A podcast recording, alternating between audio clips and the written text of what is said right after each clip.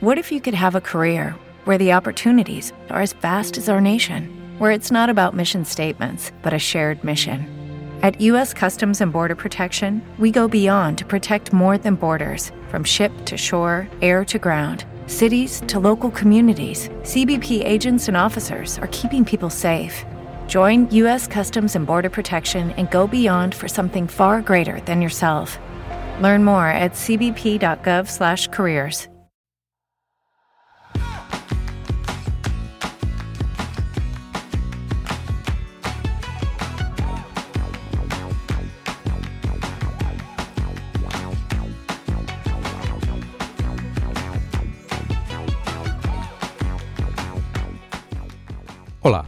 esto es Plug and Drive, un podcast de Emilcar FM, en su capítulo 16 del 22 de mayo de 2018. Yo soy Paco Culebras y aquí hablaremos sobre vehículos eléctricos de forma sencilla y clara, sobre su uso, funcionamiento, características, posibilidades, ventajas y retos a superar.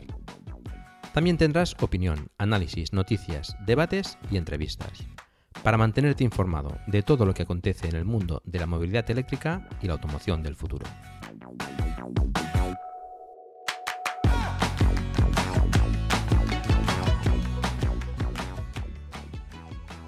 Hoy vamos a hablar del Tesla Model 3, como ya os he explicado en alguna u otra ocasión.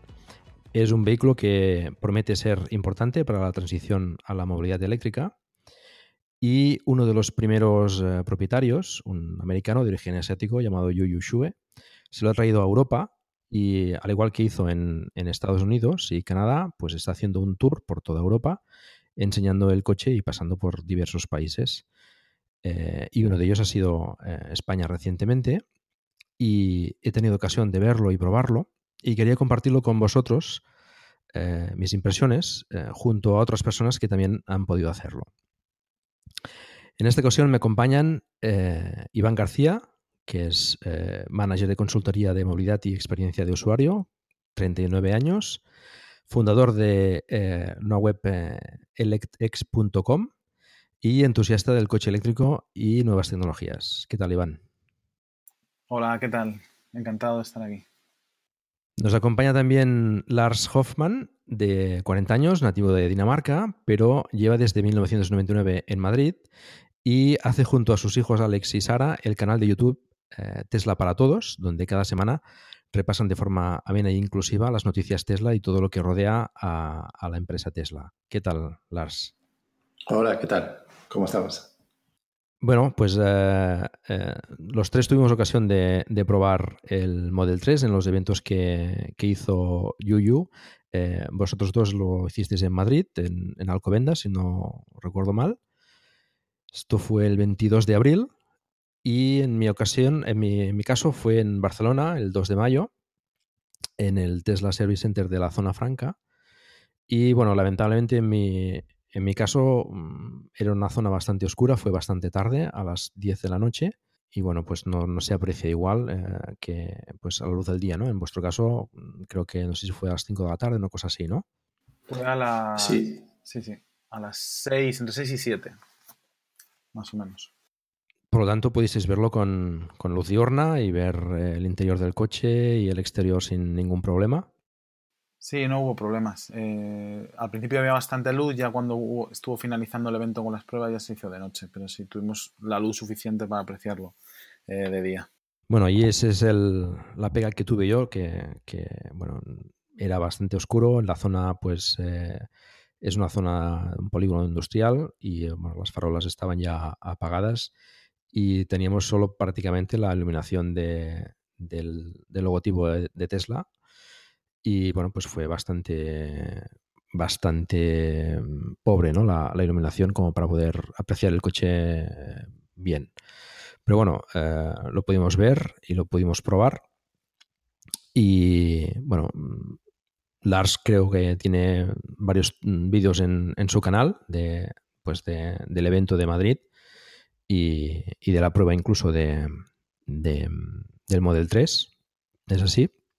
Sí, es correcto. Fuimos eh, los primeros en hacer un directo con, eh, con, la prueba ahí y en el canal se ve cómo llega el coche, se ve perfectamente de día eh, y grabamos tanto las charlas que da y lo que cuenta sobre su, coche y su, su, aventura, por así decirlo, de traer el coche por Europa.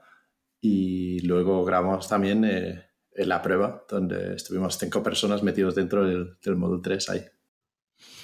Yo estuve siguiendo el directo y ahí preocupado por la batería de tu, de tu teléfono, a ver si conseguías acabar el directo o no.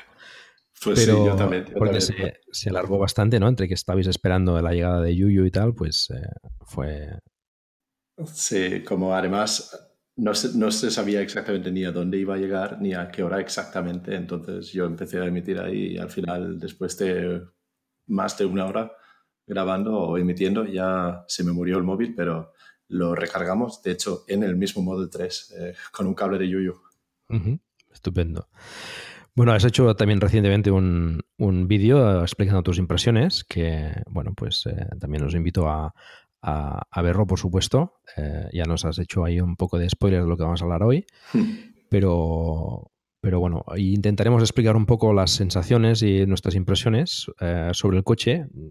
Tesla Model 3, pues como decía, creo que es un, es un vehículo que, que puede marcar un antes y un después. Eh, no sé si, si, será así, pero al menos tiene, tiene ingredientes para hacerlo. En los eventos, pues como comentábamos, se podía probar el coche también. Los tres tuvimos ocasión de, de hacerlo. Y bueno, pues eh, aunque no fue una prueba demasiado extensa, eh, seguro que nos hubiese gustado a todos probarlo durante bastante más rato. Pero bueno, en principio fue, fue, al menos en mi caso, suficiente como para poder apreciar o confirmar las, las sensaciones que, que esperaba del, del, coche, ¿no? ¿Qué tal en vuestro caso?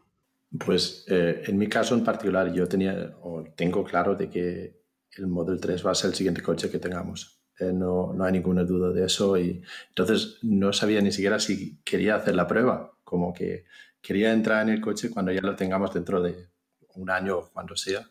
Eh, con una, para que sea una experiencia fresca y nueva.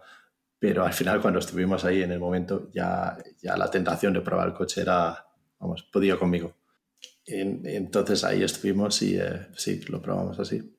Yo en mi caso, igual, iba, yo ya me conformaba con verlo. Solicité por la mañana prueba, digo, bueno, la solicito por si acaso, pero ya con verlo era como un niño con zapatos nuevos. O sea, cuando lo ves llegar, todo, después que has visto tantos vídeos, tantas imágenes en mil sitios, y ya lo ves y según se iba acercando la tarde, digo, pues si me toca probarlo tampoco sería como ya el, el super regalo.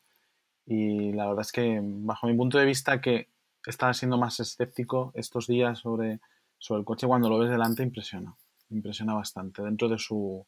No, no quiero sonar ni como un fan ni nada, pero impresiona muchísimo dentro de su simplicidad. Sí, bueno, yo también tengo la sensación de que en vivo mm, gana, gana mucho. Eh, creo que Lars eh, no está muy de acuerdo en ese tema. Ya le gustaba, ¿no? En... Pues estoy haciendo spoiler ahora de...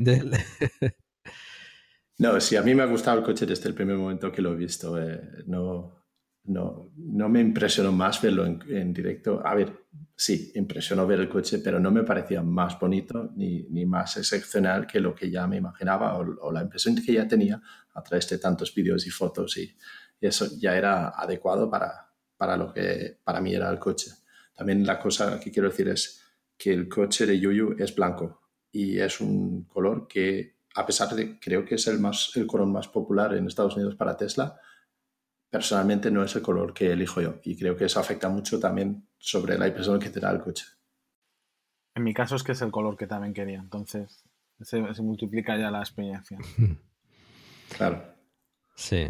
Bueno, em, yo todavía no tengo claro el color. Eh, sé que no será blanco porque tenemos el Renault Zoe blanco y, queríamos eh, eh, tener un color diferente.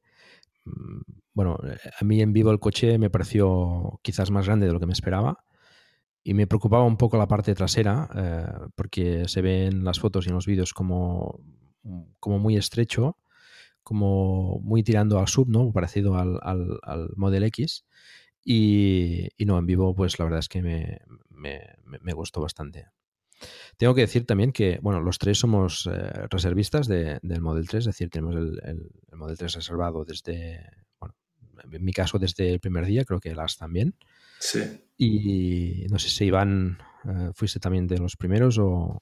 No, yo no, porque justo cuando se publicó vivía en Estados Unidos y tampoco estaba tan... Conocía los Teslas, pero no tanto. Y ha sido después de volver de Estados Unidos de, buscar y buscar y buscar que me he dado cuenta que era la, que era la, mejor opción. Pues reservé en julio, de, no, he hecho todavía el año, el 14 de julio, no se me olvide, de, del 2007. O sea, bastante más tarde que vosotros. Bueno, es importante comentarlo porque, bueno, que espero y supongo que intentaremos ser lo máximo de objetivos posible, pues eh, bueno, yo creo que, más o menos a todos nos gusta bastante la marca y el coche y, bueno, pues un poco fans, eh, yo al menos me declaro fanboy total de, Tesla y, bueno, de, la filosofía de la marca y de todo lo que está consiguiendo en, en lo que es la transición de la movilidad eléctrica. Y bueno, pues también hay que tenerlo en cuenta, ¿no? Que quizás eh, otras personas con, bueno, con, no, con, no, no, con tanta eh, pasión, digamos, por la marca, pues quizás pueden ver las cosas de forma diferente. Aunque ya te digo que intentaremos eh, ser lo máximo objetivos posible, ¿no? Sí. Vamos a, empezar, si os parece. Comentaremos un poco, pues, iremos por partes comentando el, el exterior, el interior, las, eh, la conducción y después lo compraremos un poco con, sus hermanos mayores y con otros vehículos eléctricos. Y empecemos entonces por, por el exterior. No sé qué, qué os pareció la, la, carrocería exterior, lo que sería el, aspecto del coche. Yo, yo, quería comentar una cosa antes que nada, porque lo que se ha hablado mucho es la alineación de paneles y los huecos entre paneles y, y eso. Y la verdad es que jamás me había fijado en eso en un coche antes pero como se ha hablado tanto de eso en el Model 3, era lo primero que vi. Y hay que admitir que los paneles estaban desalineados de forma muy obvia. Eh, sobre todo en el, en el capó delantero se veía y en un lado el doble de hueco que en otro.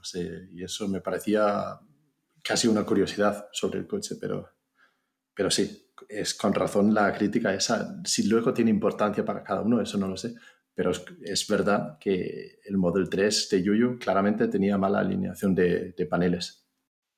Me di cuenta también, o sea, no me fijé tanto cuando llego allí porque estaba como impresionado, la emoción, etcétera, y, pero sí que estando mientras hablaba Yuyu por detrás, sí que vi que en la, el típico que siempre comentan de la puerta del, conductor, con respecto a la puerta trasera se veía. Y luego vi después en el vídeo de Lars, efectivamente, el que comentaba el del frontal.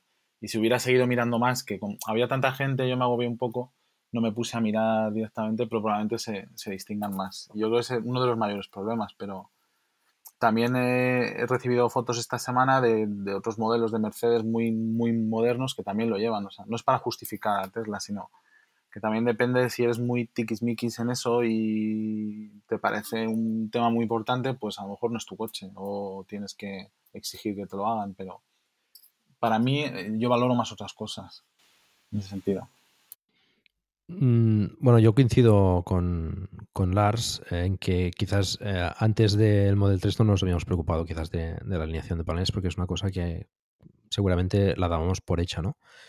Sí que yo en mi caso no tuve ocasión de, verlo con detalle eh, porque, bueno, todavía había bastante gente y, bueno, también estaba bastante goya, tampoco me gustan mucho las multitudes y además la oscuridad desde la zona y tal, pues tampoco, tampoco se podía apreciar demasiado bien. Pero bueno, sí que se veían algunas, algunos defectos eh, también en la, en la puerta trasera. What if you could have a career where the opportunities are as vast as our nation, where it's not about mission statements, but a shared mission? At U.S. Customs and Border Protection, we go beyond to protect more than borders, from ship to shore, air to ground cities to local communities, CBP agents and officers are keeping people safe. Join U.S. Customs and Border Protection and go beyond for something far greater than yourself. Learn more at cbp.gov/careers. Every day, we rise, challenging ourselves to work for what we believe in. At U.S. Border Patrol, protecting our borders is more than a job; it's a calling. Agents answer the call working together to keep our country and communities safe. If you are ready for a new mission, join U.S. Border Patrol and go beyond. Learn more at cbp.gov/careers. Izquierda, que tampoco no estaba bien alineada. En todo caso, parece bueno, pues que que es de las primeras unidades que tenían ciertos problemas todavía con, la, maquinaria y con la alineación. Hay quien dice que se montaba incluso de forma manual, yo esto no, no, lo acabo de ver claro.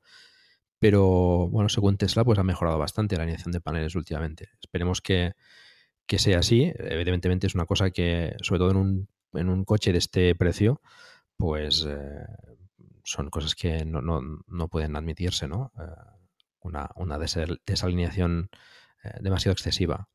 También coincido con, vosotros en que hay otros coches que, también sufren, ¿no? de, marcas conocidas como Mercedes o como Audi, que, también he podido ver en, diferentes sitios, ¿no? Con lo cual, pues bueno, esperar que cuando llegue aquí a Europa, pues ya esté la cosa más, más fina, ¿no? En, en lo que es la producción. Sí, yo, creo que ahí tenemos suerte, realmente, que tenemos que, estamos obligados a esperar un, año extra para que nos llegue el coche, porque efectivamente todos esos defectos de las primera, la primera tirada de producción, yo creo que sí que se van, a, se van a ir eliminando a medida que mejoran la producción. Y las noticias que salen últimamente es justamente que las entregas que hacen tienen mejor calidad o mejor acabado en los paneles. Yo, de lo de los paneles, como he dicho, nunca me había fijado en eso en un coche y no, creo ni siquiera que me parece importante. Solamente que quizás eso es una señal de un problema más, más importante, quizás, que si eso es lo que se ve por fuera, eh, a ver si hay otros temas por dentro, otros problemas mecánicos que tampoco están tan bien. Pero bueno, eso es, es más bien especular. Y bueno, cuando llegue aquí a España, esperemos que tengan todos esos temas solucionados. Sí. Bueno, también es verdad que con Tesla todo se magnifica, ¿no? Es, eh, Provoca ciertas, ciertas reacciones, ¿no? Que tanto positivas como negativas, que quizás en otras marcas no, no, no pasan, ¿no? Pues cuando tiene un, Tesla tiene un accidente, pues ya enseguida se ve si es que está con autopilot o, o no, ¿no? Pues como este reciente que desgraciadamente han muerto dos, dos chavales, pues eh, bueno, seguramente cualquier accidente parecido en otro coche pues no, no, no, no saldría en todas, en todas las noticias de, de, diferentes ámbitos, ¿no? Pero bueno, es lo que es lo que comporta Tesla, pues para lo bueno y para lo malo. Pero bueno, evidentemente no es para justificarlo, pero bueno, sí que es verdad que otros fabricantes también lo tienen, pero bueno, yo espero que, que, mejoren en este sentido y, en otros, ¿no? También se critica mucho otras, otras características como las calidades del interior, que después hablaremos y tal, pero mm. vamos. Mm.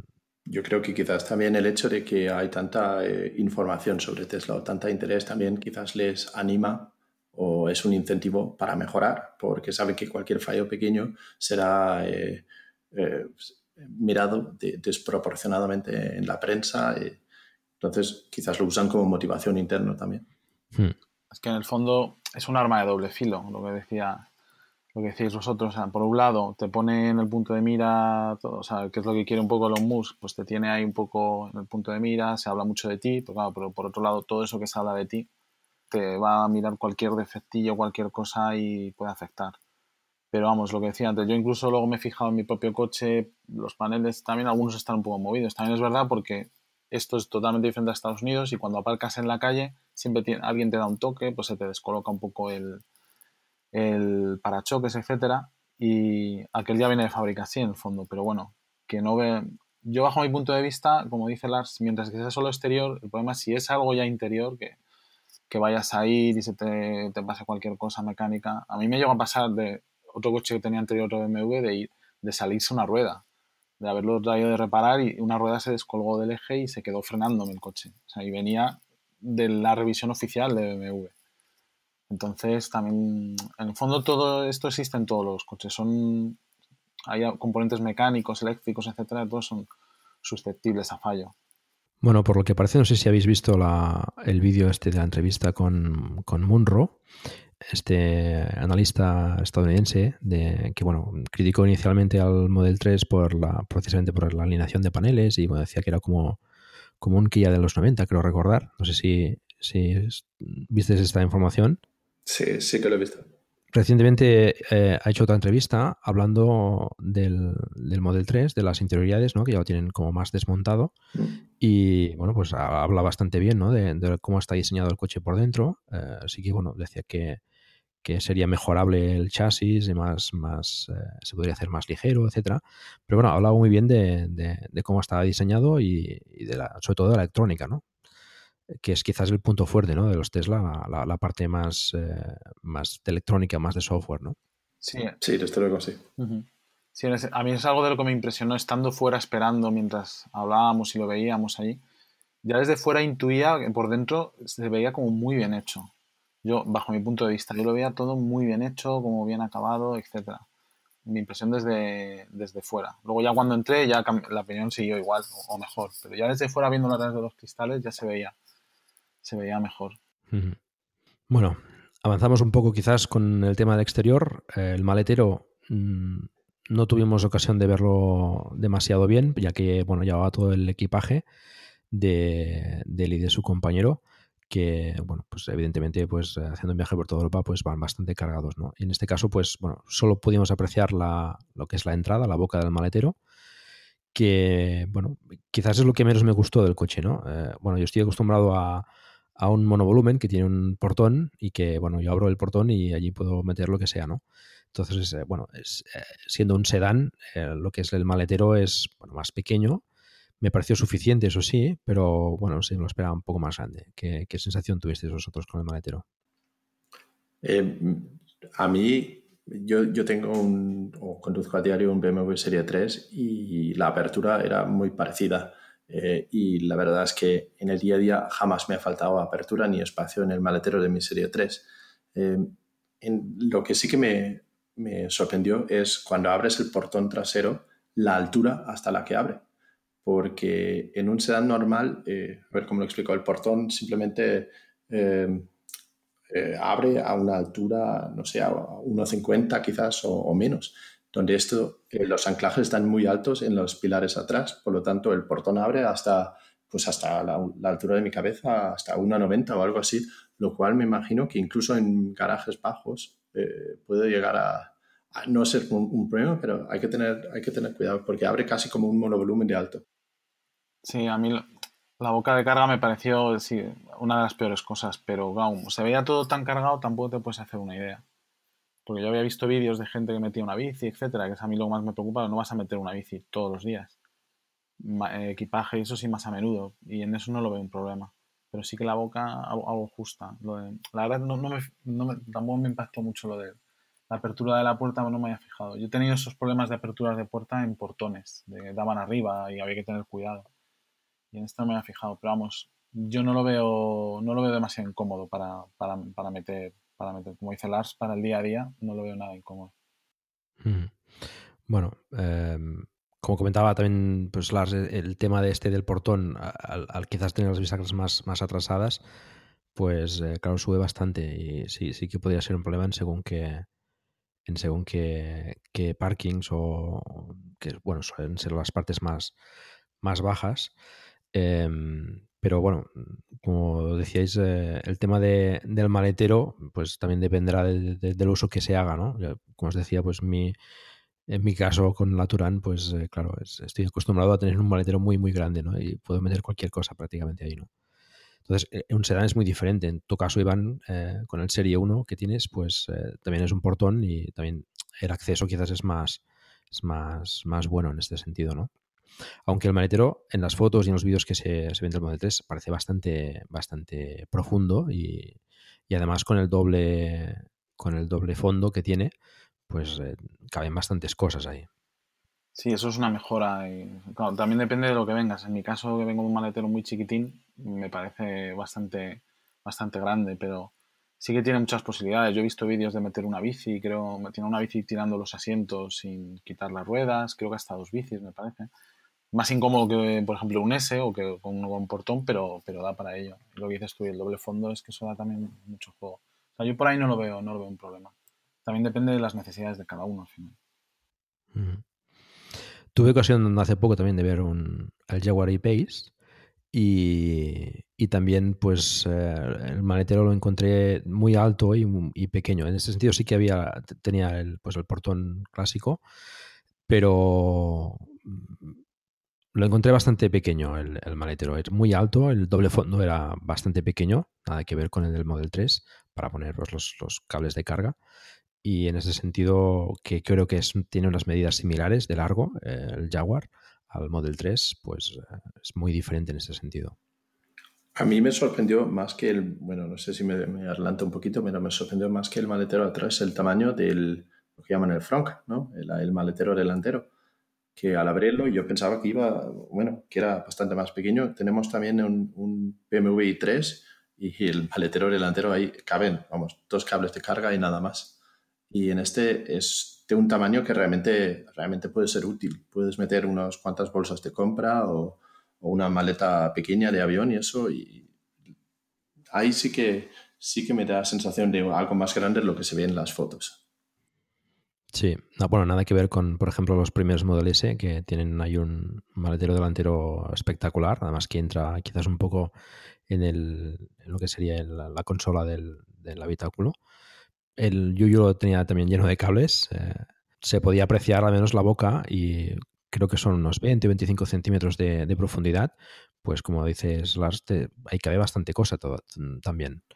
Sí, sí, yo creo que como coche práctico, a ver, hay que entender qué, qué clase de coche es y qué, qué, tipo de coche es. Es un sedán, no es un monovolumen, no es un, un 4x4 gigante, es, es, el tamaño del coche que es, pero dentro de ese clase o ese, ese tamaño del coche yo creo que eh, tiene bastante, tanto boca de apertura atrás como, como espacio para eh, almacenamiento de maletas y cosas así. Bueno, parece el espacio parece bastante bien aprovechado, es decir, eh, mm, tal como está construido, tanto el habitáculo interior, que después hablaremos, eh, también tiene unas dimensiones eh, muy buenas, y el maletero y el, y el, maletero delantero, pues también se pueden aprovechar bastante, ¿no? Tener los motores en los ejes, pues da juego a, a, aprovechar el espacio de una forma bastante, bastante importante. ¿Tú qué opinas, Iván? Sí, no, a, mí me gusta cómo está todo el espacio, está muy, bien distribuido en ese sentido. O sea, se ha aprovechado dentro de lo que es el coche, luego cuando hablemos del interior también lo veremos, se ha aprovechado todo bastante bien. Y siempre he oído quejas de, por los centímetros cúbicos que da, que la parte de atrás, que a lo mejor hay otros modelos tipo como el Serie 3 que tiene, tiene Large, dan más, pero claro, si a eso le sumas además la parte delantera, eh, da, da para bastante. Hace poco tuve también la ocasión de ver un un i3 delante y como dice Las también es, pequeño o las fotos que he visto también del iPace por delante tiene alguna especie de archivador que tampoco está muy bien aprovechado. El de este está bastante bien, bastante bien y yo he visto fotos de meter maletas de estas de cabina, creo que, bueno, una maleta de cabina no llegaba a entrar, depende del tamaño. Pero vamos, mochilas, en el caso de como siempre vas, si vas al gimnasio, vas a jugar, lo que sea, vas con la mochila, es súper útil para eso. Lo que sí que me hizo eh, eh, un poco de curiosidad es que no lo sabía ahí. Y para cerrarlo como es aluminio, me parece, eh, Yuyu insistió varias veces que hay que tener cuidado con el cierre, que no hicieras como los típicos. Waiting on a tax return? Hopefully it ends up in your hands. Fraudulent tax returns due to identity theft increased by 30% in 2023. If you're in a bind this tax season, LifeLock can help. Our US-based restoration specialists are experts dedicated to helping solve your identity theft issues And all LifeLock plans are backed by the Million Dollar Protection Package. So we'll reimburse you up to the limits of your plan if you lose money due to identity theft. Help protect your information this tax season with LifeLock. Save up to 25% your first year at LifeLock.com slash aware. Eh, eh, los típicos delanteros de los coches de, que son más de chapa, boom, y le pegas el... Le pegas el, el empujón para que cierre. Este no, este había que dejarlo caer y luego presionar, que eso sí que lo había visto en los vídeos, pero no sabía que era porque Incluso puedes llegar hasta deformarlo, me parece. Eso me pareció entender. Que hay que tener cuidado al cerrarlo, que cierre, dejarlo caer y luego empujarlo. Porque si le, fuerzas, le puedes, lo puedes eh, fastidiar. Hmm. Bueno, eh, el aluminio ayuda a aligerar, pero bueno, tiene sus inconvenientes también, está claro. Bueno, ya hemos hablado un poco del ajuste de los paneles. Eh, esperemos que cuando llegue aquí a España pues eh, esté ya las cosas más bien alineadas. Y respecto a, al aspecto que, ¿qué os pareció eh, el coche? Es decir, tiene un aspecto deportivo, la verdad es que bueno, es parecido al, al, a lo que sería el Model S. Y la parte de cristal de, del techo también le da, pues, eh, um, no sé, un aspecto más eh, diferente ¿no? A, lo que, a lo que ves normalmente, ¿no? Ese cristal que llega desde, desde, desde la parte delantera hasta prácticamente el culo del coche Eh, sí, a ver, el coche eh, es espectacular, si lo ves. Eh, es, un coche con un diseño precioso y de hecho si lo ves así rápido, lo confundes muy fácil con un Model S. tiene el mismo peso atrás y la misma deportividad en el diseño. Y con respecto al cristal que tiene encima, saqué unas fotos desde arriba y vamos, es, espectacular. Te da una apertura dentro y le da un, un aspecto muy eh, llamativo al, coche. Sí, es, es lo que he dicho antes, al, principio impresiona, o sea, tú vas con una idea de las fotos que te has hecho y cuando lo ves impresiona y sí que se asemeja a un S, pero luego cuando lo empiezas a ver más, mm, tiene su propia personalidad, digamos, el diseño. Lo que sí que me hizo mucha gracia es eh, cuando íbamos conduciéndolo, no llama la atención tampoco, quizá porque era blanco, pero ibas, normalmente ves otros vídeos, a lo mejor con Yuyu, otra gente conduciéndolo, en, Estados Unidos y mucha gente lo miran, se paran, ¿ah? o porque saben, gente lo conoce, o que lo, a lo mejor tiene reserva y lo ve, y dice, ah, mira un Model 3. Pero ahí mira que íbamos por calles que iba gente andando, más o menos, y nadie giraba, o sea, como no, no llama tanto la atención quizá como un S, porque un S sí que la llama, y aunque tiene, se ven sus líneas similares de diseño, no, y para mí sigue siendo, es bastante bonito, no llama esa atención, que para mí también me parece importante. Depende, hay gente que le encanta llevar el coche para llamar la atención, pero a mí personalmente no me gusta. Y entonces esto es un punto importante eh, para ello. Evidentemente, si vas a hablar con gente que, es fan de la marca, etcétera, enseguida lo va a conocer. Pero no, no, sobresale con el resto de, coches de, por ejemplo, aquí en Madrid, que es el único que había, y no, nadie, nadie giraba la cabeza. Bueno, el, el Model S, mm, claro, son 5 metros por 2 metros que es un coche enorme, ¿no? Quizás eh, aquí los coches, aunque haya eh, también de, de, largo igual que el Model S o más, no suelen ser también tan anchos, ¿no? Con lo cual el Model S quizás da un aspecto más eh, imponente en ese sentido. Y, la parte trasera del S quizás es más musculosa, ¿no? Que, el, que el Model 3, ¿no? El Model 3 quizás es más, pues como decía, más parecido al, al Model X en, la parte de atrás y el S se ve más, más bajo, eh, pues también seguramente debido al, diseño de, del portón. Y bueno, pues el, tamaño pues ayuda a que sea un poco más discreto, ¿no? Con lo cual yo también, yo también lo agradezco, ¿no? También prefiero que, no te llame demasiado la atención. Bueno, si os parece, pasamos a, hablar del interior. ¿Qué os pareció? Eh, yo no pude, no pude mm, verlo demasiado bien por, pues, los temas que hemos comentado en el interior, pero eh, bueno, me pareció una visibilidad eh, espectacular en el puesto de conducción. ¿Qué os pareció a vosotros?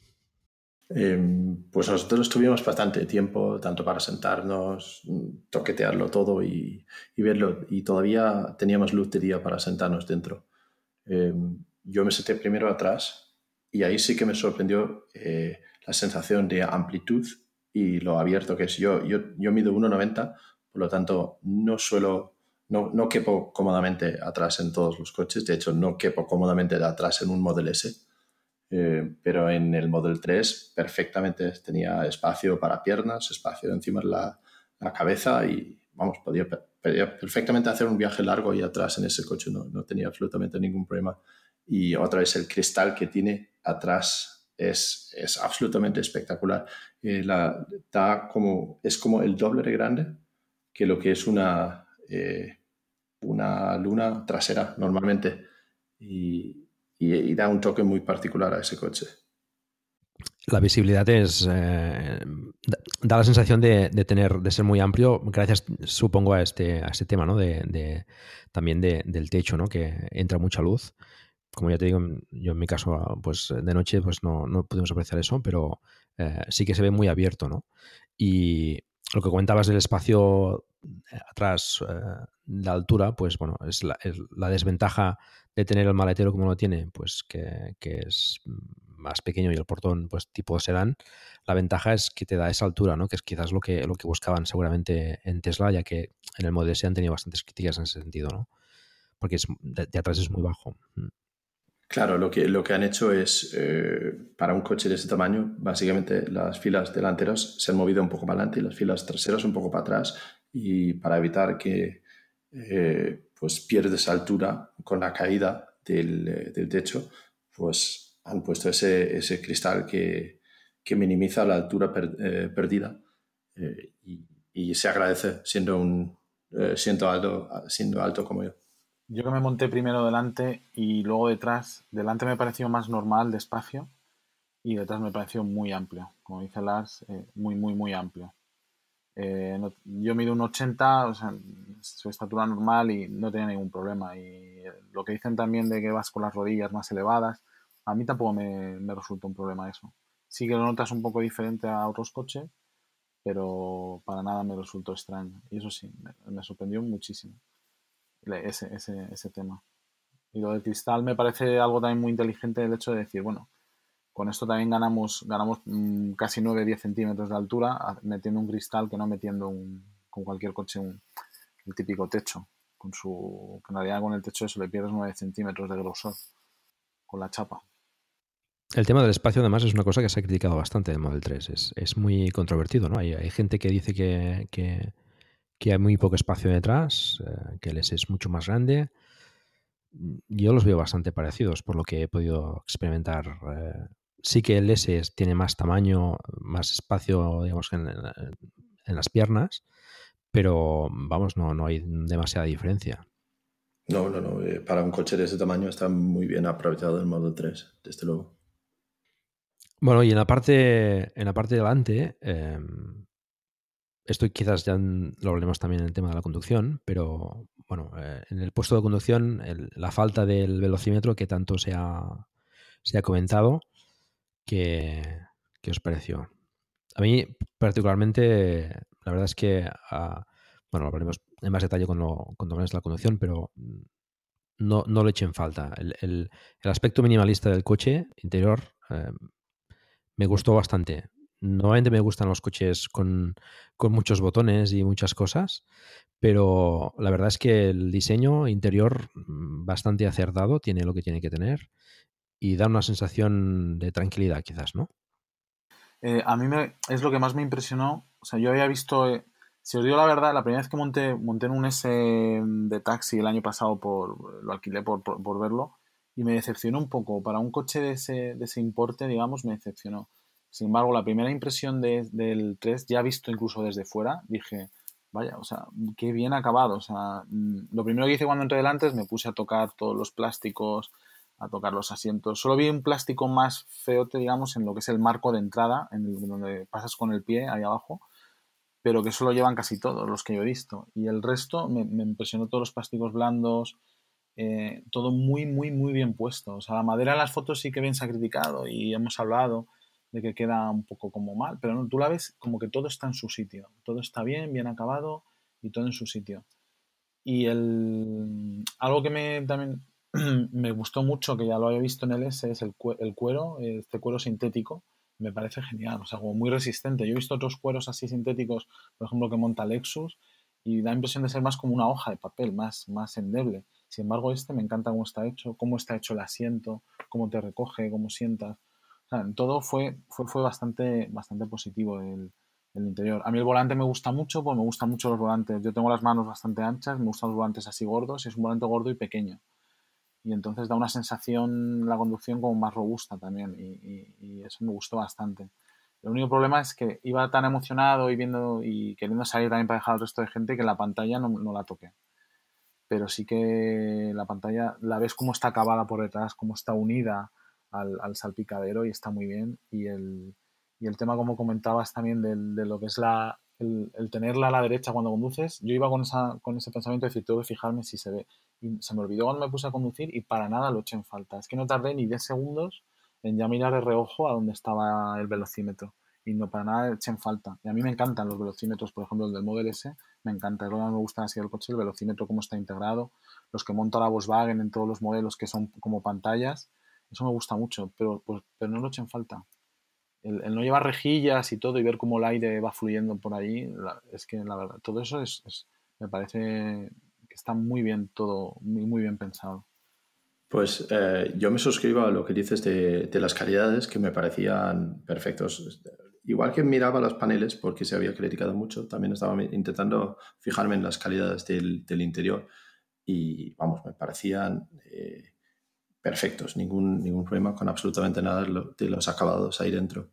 Y con respecto a lo de tener la pantalla en el centro y no tener eh, velocímetro ni ningún detalle delante del volante, a mí me parece hasta una ventaja. Me parece que cuando estás conduciendo y sobre todo a medida que se hacía de noche, es mucho más fácil eh, enfocarse en el tráfico y lo que pasa fuera del coche, que es realmente donde debes poner la atención, en vez de estar mirando eh, las luces que tienes del velocímetro que te venga directamente enfrente. Entonces, no es que no solamente no, me, no lo echaba de menos, es que yo lo prefiero. Prefiero que no tenga nada enfrente ahí. Em, conduzco a menudo un Renault Scenic eh, y ahí tiene el velocímetro también en el centro y quizás por eso ya era fácil acostumbrarme a mirar o verlo ahí en el, a la derecha, pero incluso así creo que eh, nuestra visión es más horizontal y es más fácil captar algo, eh, eh, un número que está justamente a la derecha, que algo que tienes que mirar, desviar la mirada hacia abajo. No lo echaba de falta en falta en absoluto y prefiero que no haya nada delante del volante. Y eso, eso sí que me, me sorprendió positivamente al probarlo.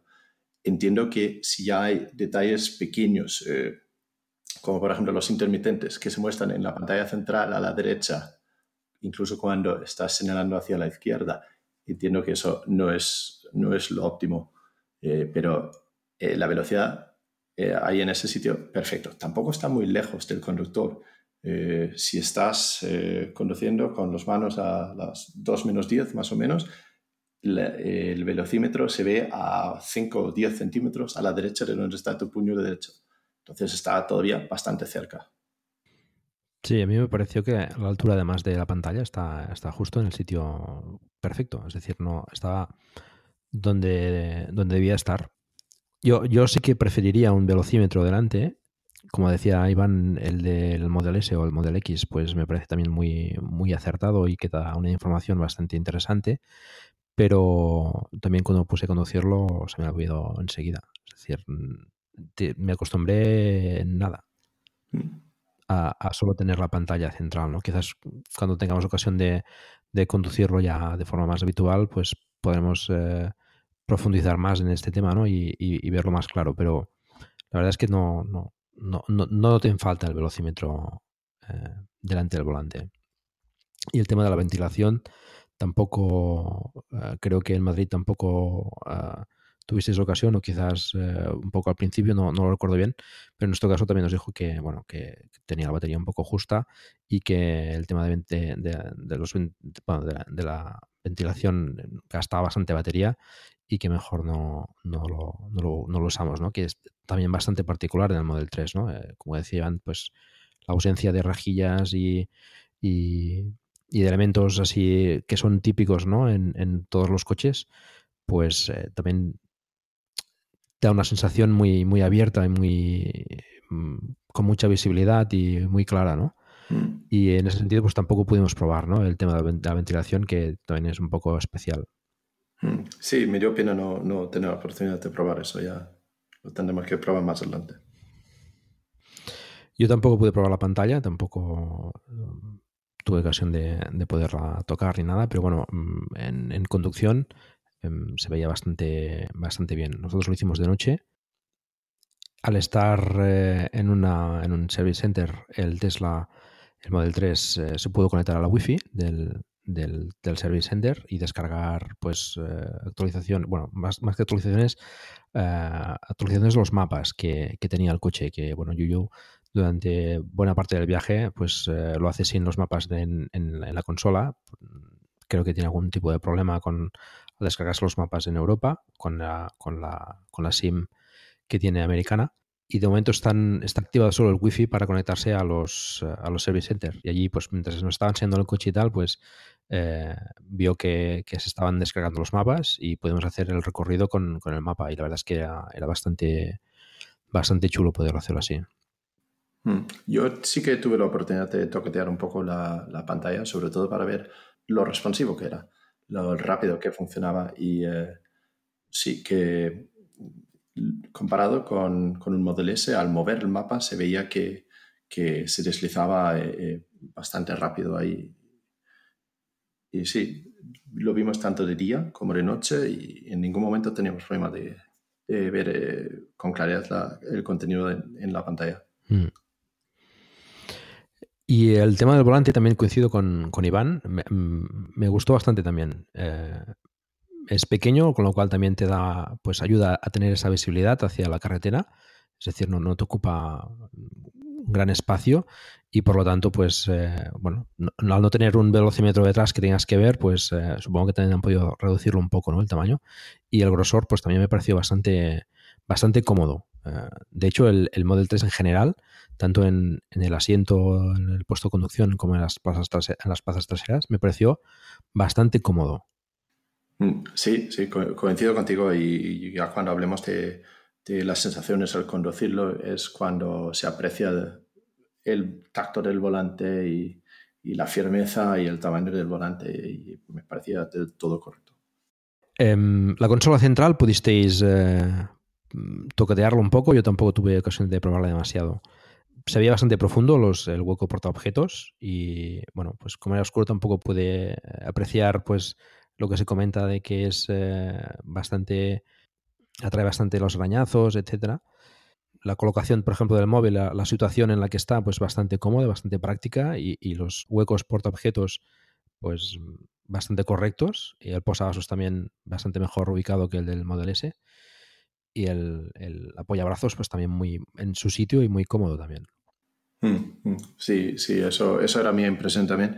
Y también me sorprendió bastante que después de, me parece que el coche tenía unos 30.000 kilómetros aproximadamente, y, yo, yo contaba que unos 5.000, 5.500 personas se habían sentado dentro, se habían tocado todo, se habían pasado sus, sus manos por todo, pero el coche parecía, mantenía un aspecto nuevo y sin, sin grandes fallos, arañazos. Yo creo que que eso es gracias también a que los materiales que se han utilizado dentro creo que sí que son buenos.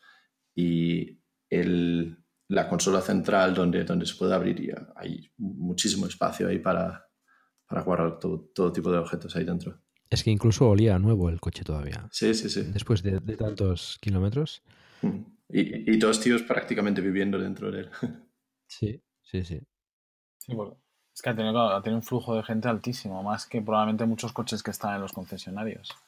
Y yo me acuerdo de ver sus primeros días en Estados Unidos cuando lo publicaba en Facebook y pues gente que entraba, se le caía el café, se le, en la zona del norte de Estados Unidos se le quedaba el café congelado en la alfombrilla, o sea, le, liaron bastantes y aún así ahora ves el coche.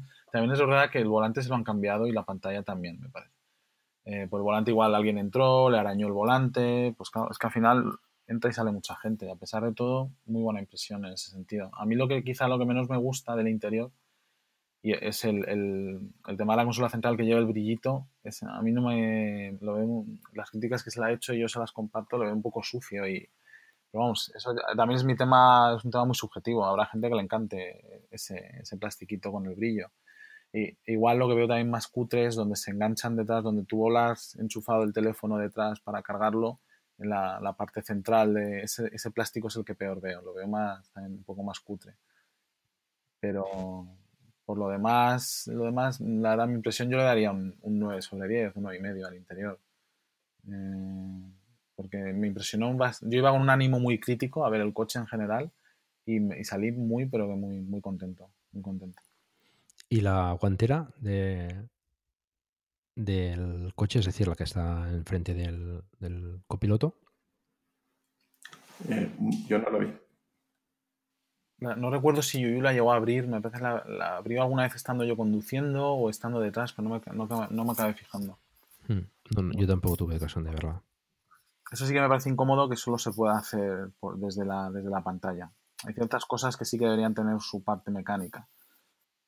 Pero bueno, yo, yo, lo entiendo, eh, pero eh, no estoy seguro de que lo comparto porque eh, al final del día yo abro mi guantera en mi coche una vez cada mes.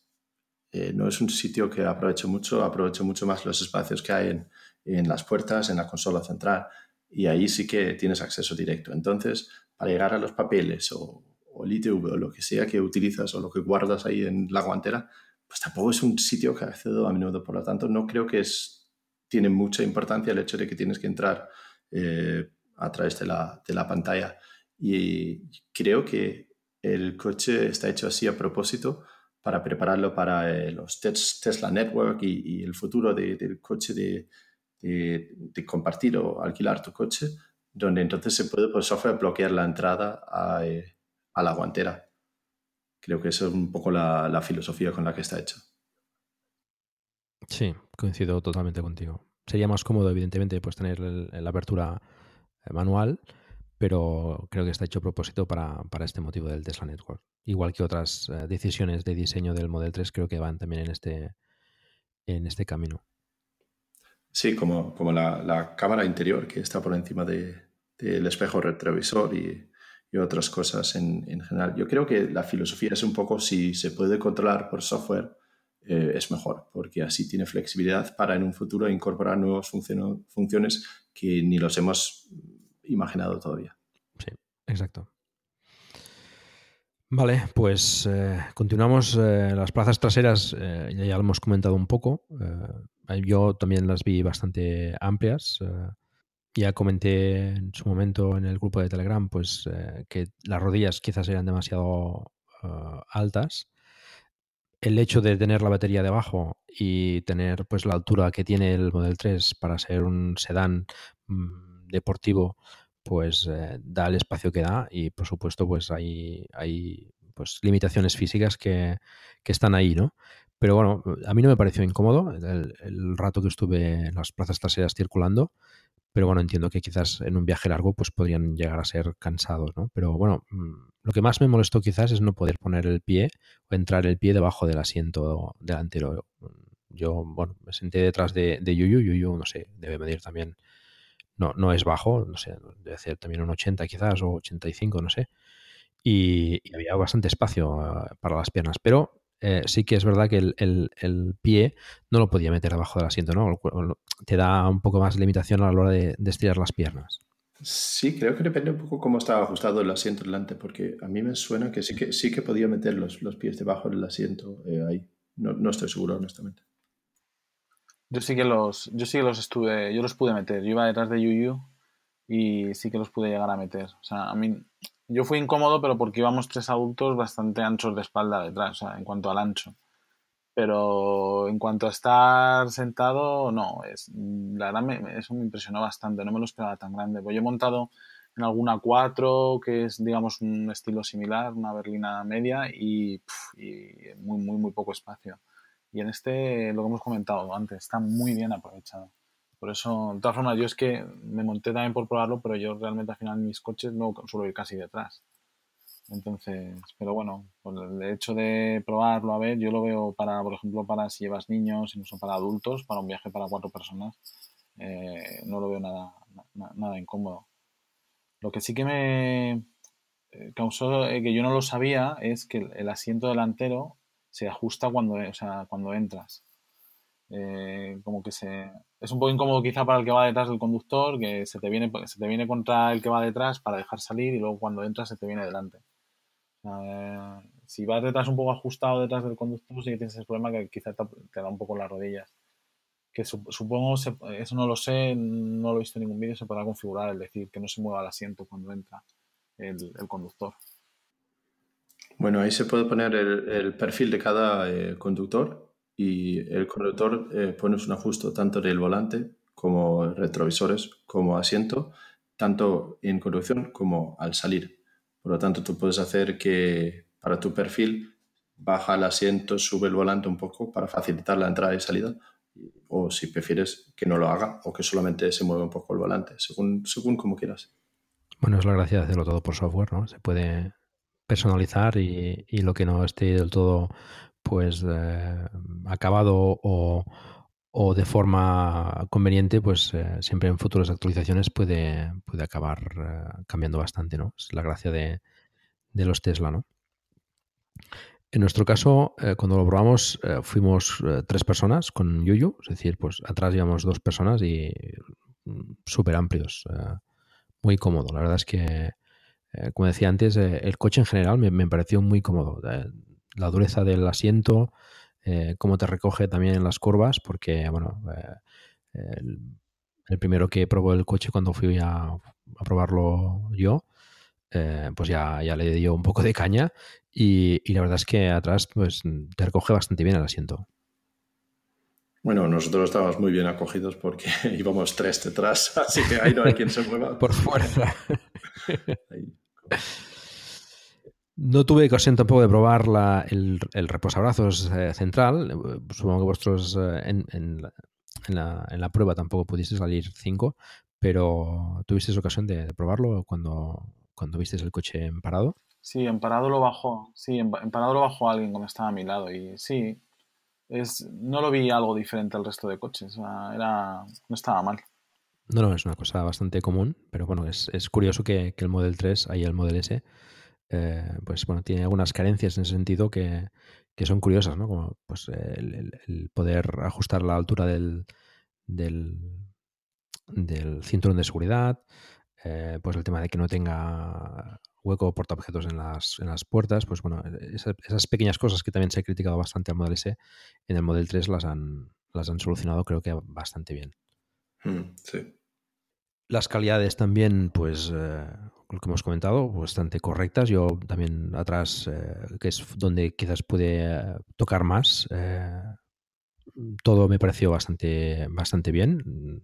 En la oscuridad, pues tampoco lo puedes apreciar demasiado bien, pero al tacto mmm, bastante correcto. Eh, también coincido con Iván el tema de la consola central, en la parte de atrás, pues las, las rejillas que tiene y el USB, pues sí que quizás el plástico se veía un poco más, más sencillo, pero el resto, mm, tanto los montantes, la tela de los montantes, eh, en este caso lleva Alcántara, pues muy bien todo. No, no, no bueno, yo no coincido en ese sentido en las críticas que, que dicen que el, que, el, que el, Model 3 está, tiene unas calidades inferiores, ¿no? Quizás no sea tan lujoso como, como, otros coches. Comparado con el Jaguar, pues bueno, las terminaciones quizás eran un poco más eh, mm, del cuero, más, más bien acabadas, pero bueno, en este en el Model 3 no las vi en absoluto mal, ¿no? Al contrario. No, yo tampoco. Y, yo lo que lo que a mí me parece es que quizás la gente confunde la, el, el, diseño minimalista que tiene con falta de calidad. El hecho de no tener un millón de botones e interfaces y líneas y curvas, eh, a mí no me, no, me, no me señala falta de calidad, sino que es su, eso es su diseño, eso es su estilo de, de la sencillez absoluta. Y, pero las calidades en sí, en los materiales, todos me parecían al tacto y, eso todo, todo me parecían muy buenos. Mm. Vale, el techo panorámico también desde atrás era espectacular, como habéis comentado. Mm, de noche, pues, bueno, pues se puede ver lo que se puede ver, pero eh, como decía, da una sensación de, de, de amplitud eh, importante.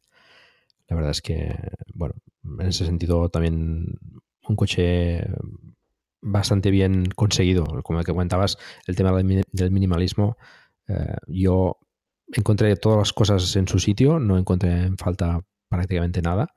Y aún siendo pues eh, minimalista y con pocas eh, con pocos botones, mmm, el interior mmm, transmitía pues eso, ¿no? Una, una, mm, una, calidez o una tranquilidad, una eh, no sé, una, eh, una forma de, de, concebir el espacio que creo que, que es bastante agradable, ¿no? Eh, yo también, pues antes me gustaban también los coches con muchos botones y con muchas opciones y, y en ese sentido el Model 3 es todo completamente diferente, pero, pero me gustó bastante, ¿no? Me, me sorprendió en este, en este tema, ¿no? Mm. Ahí hay una cosa que, que, que, sí quería puntualizar también, que yo viajo bastante y alquilo coches en, eh, casi semanalmente y cuando, cuando me dan un coche con muchas opciones y moderno, con, con, con mil extras, eh, me suele agobiar más que nada porque tiene mil botones y tengo que, estás en un aeropuerto, estás con prisa, tienes el estrés del trabajo y tienes que averiguar qué hacen todos esos botones que eh, hay. Y ahí sí que agradezco mucho más la sencillez eh, de un diseño como el Model 3. Sí, sí. Iván, ¿algo que añadir? No, básicamente lo que hemos estado hablando, la, la sencillez impresiona. Lo único que sí que dentro de esa sencillez la pantalla es más compleja porque te tienes que aprender un poco las opciones. Yo he visto vídeos y todo, pero mira que a mí me encanta todo el tema y desarrollo de aplicaciones móviles, etcétera, pero es algo a lo que hay que acostumbrarse. Eh, y eso me pasa a mí, pienso a lo mejor en mi padre, tiene 30 años más que yo y ya aprendió a usar el móvil hace, hace años, pero aún así, imagínate, para ese tipo de público al final, eso yo creo que puede tirar un poco para atrás. Eh, es más, quizá para ellos es más sencillo un botón, los típicos botones que llevan siempre, de, la de control de tracción, etcétera, de la calefacción, que el que, el que va la curva de aprendizaje al principio es mayor, pero yo creo que luego al final se acostumbrarían. Pero eso sí que al final, dentro de su sencillez, de su sencillez esconde ese doble filo en la pantalla que tampoco es, es tan sencilla. Bueno, como todo, tiene sus ventajas y sus inconvenientes. ¿no? Un botón, pues siempre es más cómodo de, pues de, usar y es un clic y ya está, ¿no? Y cuando sabes dónde está, pues es más fácil, ¿no? Quizás una pantalla, pues sí que es posible que para, depende de qué opciones, tengas que pulsar varias veces en, diferentes sitios, pero, pero bueno, también te da pues esa facilidad para, para mejorar y para, implementar, características que quizás con otros coches convencionales pues no, no, podéis hacer nunca, ¿no? Porque se queda con, como cuando lo compras, se queda así para, toda la vida, ¿no? Sí. Eso, en eso es una ventaja, por ejemplo, que he visto también, que se habla y creo que sí que es verdad que lleva la calefacción en la parte de atrás, pero todavía no va activada. Pero bueno, si tú ya has metido el cableado o el hardware necesario, simplemente luego una actualización, ahí la tienes que eso es una ventaja que el coche, en cuanto lo sacas, bueno, en cuanto sale de fábrica, los coches, la mayoría actuales, ya están obsoletos. Ya, como muchos les hacen actualizaciones de la centralita, dentro de mi desconocimiento de coches, pues les hacen actualizaciones de la centralita, les hacen actualizaciones del software a lo mejor de la navegación, de, porque ahora llevan casi todos ya disco duro, etcétera. Pero ahí, ahí se ha quedado. A este tiene sus ventajas y sus inconvenientes. Ser software siempre es más susceptible al fallo pero también es más susceptible a la actualización y a la mejora. Sí, sí. Em, pasamos quizás a la parte más, más divertida, que es la, conducción. A mí me pareció, si tuviese que definir el Model 3, eh, sería, sería así, sería divertido. ¿Qué, ¿Qué, tal las sensaciones al volante? Bueno, eh, yo estoy a diario sentado unas dos horas detrás del volante para ir y volver al trabajo y y disfruto conduciendo, me, me gusta conducir. Eh, y la sensación que tuve al conducir el modo 3 era de, salir con una sonrisa de, qué bien responde el coche, qué, qué directo es la sensación entre eh, tu pie y la velocidad, entre tus manos y, y las ruedas. Eh, es, una, es un coche que te da mucha, mucha confianza al conducirlo. Bueno, eso, eso era mi primera impresión ahí. También me fijé que, eh, bueno, cuando Iván y yo probamos el coche, el primer conductor, eh, creo que además es, eh, es, conductor profesional, tenía mucho, él tenía mucha confianza con el coche, era mucho más atrevido que yo, desde luego. y él con energía y con ganas los aceleraba, giraba y, y se notaba que era un coche, que es un coche que se pega al suelo, que tiene una dirección muy directa y que responde muy bien a un conductor que, que muestra esa confianza al, al, conducir. Sí, la verdad es que tiene cierta deportividad y yo tuve la suerte de esa misma semana, tuve la oportunidad de probar un S y como hablábamos antes son dos conceptos totalmente diferentes, uno es una berlina más grande, es una berlina media, más deportiva, pero yo asimilo, casi siempre he acabado teniendo BMW al estilo de conducción de BMW en ese sentido de quizá por bien la tracción trasera, la deportividad, la dureza de la suspensión, para mí era justa, la necesaria. Y, como dice Lars, yo cada vez que me acuerdo del día de conduje se me, se me dibuja una sonrisa en la cara. O sea, eh, independientemente de que seas o no fan de los coches eléctricos, este es otro estilo de, de, coche eléctrico y además de como coche también. En el sentido de, que es muy alegre de llevar y, y nada incómodo. Y el, el S sí que también se le veía súper deportivo. Además, tuve la oportunidad de probar el, P100D, que es el tope, muy rápido, muy ágil también en la, digamos, por ciudad, que era mi, una de las dudas que tenía con el S. Pero el 3 no, en ese sentido no se le queda la zaga. Es otro estilo diferente, pero también muy, muy divertido. Y para mí, el hecho para ciudad, yo lo veo incluso hasta más, más cómodo. Sí, claro, la, el tamaño, pues en ese sentido importa bastante. Hmm. Yo pues coincido con vosotros, la, respuesta del volante era súper precisa, la respuesta del acelerador también eh, era instantánea, em, la progresión de velocidad y de aceleración era mm, estupenda, no, no, no era una, aceleración que te daba, que, es como si fuese un golpe, sino que era progresiva y, contundente. Y alguien lo definió como conducir un kart y la verdad es que coincido en este sentido, ¿no? porque es súper divertido. Mm, yo sí tuve ocasión de, apretarlo un poco porque, bueno, ya el primero que se subió pues ya lo hizo y Yuyu pues no, no tuvo ningún problema, al contrario, eh, la verdad es que pues daba bastante margen en este sentido. Y dentro de lo que, limitado que puedes hacerlo dentro de una ciudad, pero sí tuve ocasión de forzarlo un poco en alguna curva y, está súper equilibrado el coche. Aparecía pues eh, pegado al asfalto. Em, me impresionó también la regeneración, la frenada. Y yo, por ejemplo, en el Zoe, pues la regeneración es mucho más suave que en el, que en el Model 3. Eh, el hecho de conducir con un solo pedal eh, se me hizo súper cómodo. Eh, enseguida ya le coges el tranquillo y, y después cuando coges otro coche mm, te cuesta, ¿no? Es decir, es, es sencillo, pero súper práctico, ¿no? A la hora de conducir. Sí, yo justo es lo que iba también a decir, eh, que lo que más me... Vosotros sois más habituales conductores de coche eléctrico, yo aquí en Madrid uso más el car sharing, uso el Zoe, el, el C0, algún otro probado y he probado también un Leaf y en el Leaf sí que me pareció la frenada regenerativa mejor que en, estos modelos y en este, en este me, la verdad es que me impresionó bastante, como simplemente levantando un poquito el pie ya el, propio coche, como lo notabas ya solo con un pie. Y eso que me parece Yu lo cambiaba y nos lo dejó en el modo normal.